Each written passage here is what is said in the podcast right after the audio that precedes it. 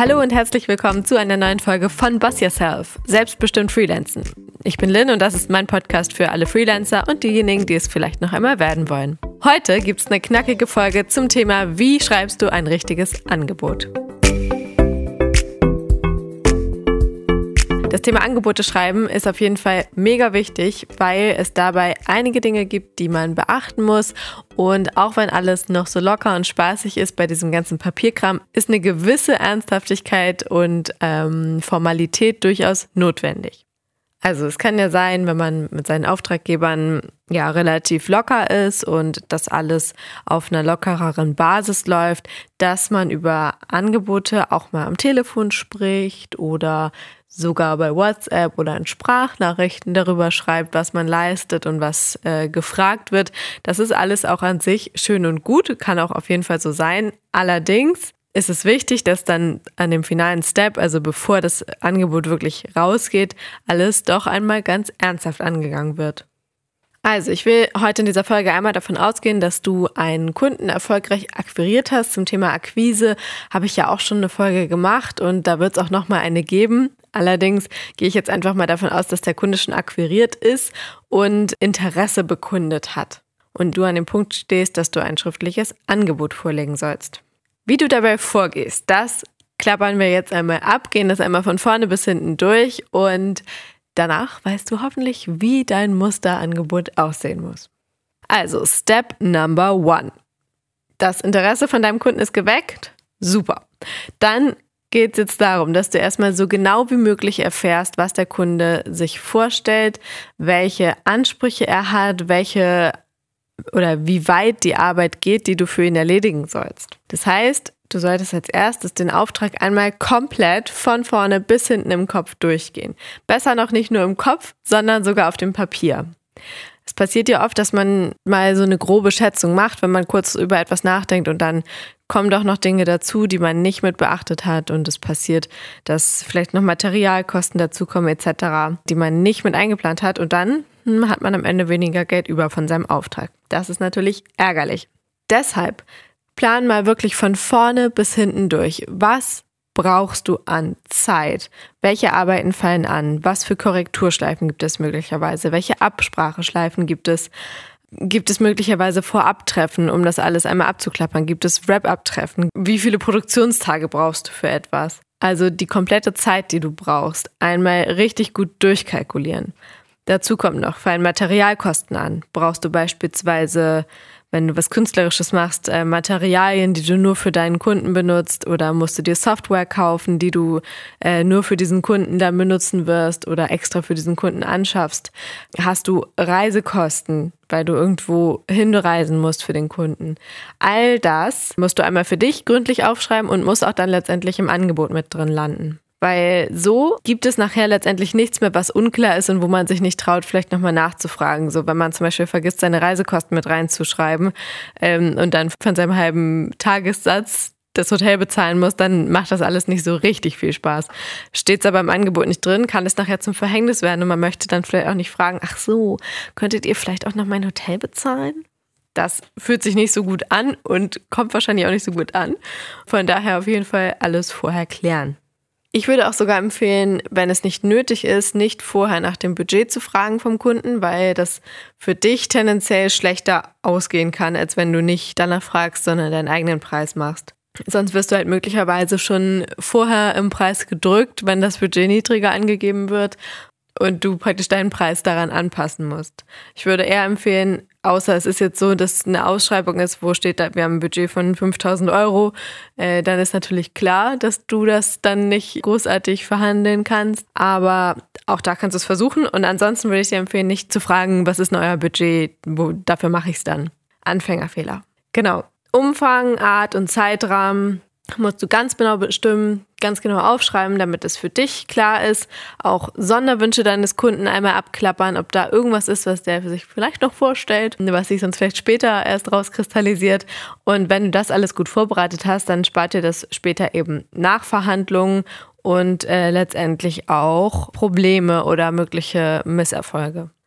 Step Nummer zwei, schriftliches Angebot erstellen. Also, wenn all das abgeklärt ist, dann geht's ans Eingemachte und wir erstellen ein richtig schönes, formelles Angebot.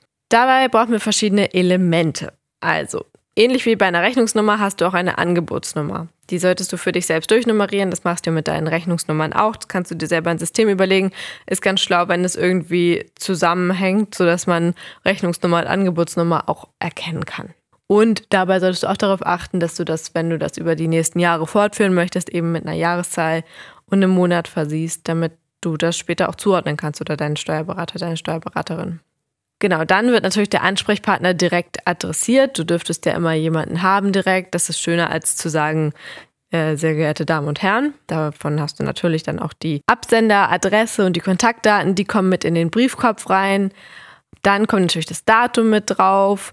So, und dann ist ganz wichtig, dass du deine Leistung konkret draufschreibst, also so letztendlich so klein wie möglich aufgedröselt äh, reinschreibst, was du da für Leistung hast. Natürlich brauchst du jetzt nicht jede einzelne Stunde angeben, aber wenn du zum Beispiel sagst, ich habe drei Vorbereitungstage, dann schreibst du die einzeln hin schreibst die letztendlichen Arbeitstage einzeln hin, die Nachbereitungstage, die Materialkosten, die Reisekosten und alle Posten praktisch, die du vorher einmal kalkuliert hast, führst du da auf.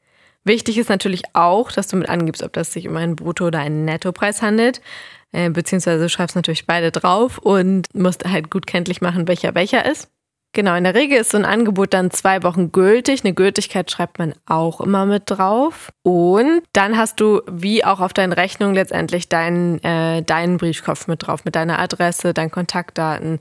Also alles, was du normalerweise auch auf deinen Rechnungen drauf hast, das packst du auch mit auf dein Angebot drauf. Dann kannst du nämlich später, dazu kommen wir auch gleich, einfach deine, dein Angebot zu einer Rechnung umwandeln. So, Nummer drei versenden und eventuell nochmal nachfragen, ob es angekommen ist. Das ist nämlich dabei ganz schön wichtig.